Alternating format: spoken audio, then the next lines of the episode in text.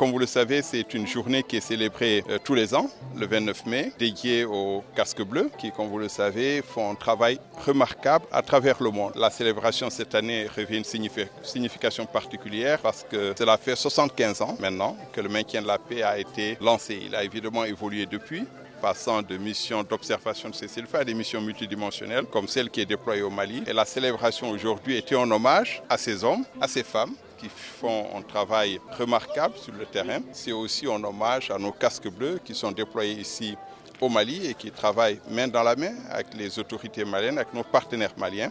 Et j'ai saisi l'occasion pour aussi euh, souligner que le Mali, tout en accueillant une opération onusienne, déploie également des personnels euh, dans des missions de maintien de la paix des Nations Unies et que ce faisant, euh, le Mali apporte sa part de solidarité à des pays qui sont confrontés à des défis similaires aux siens.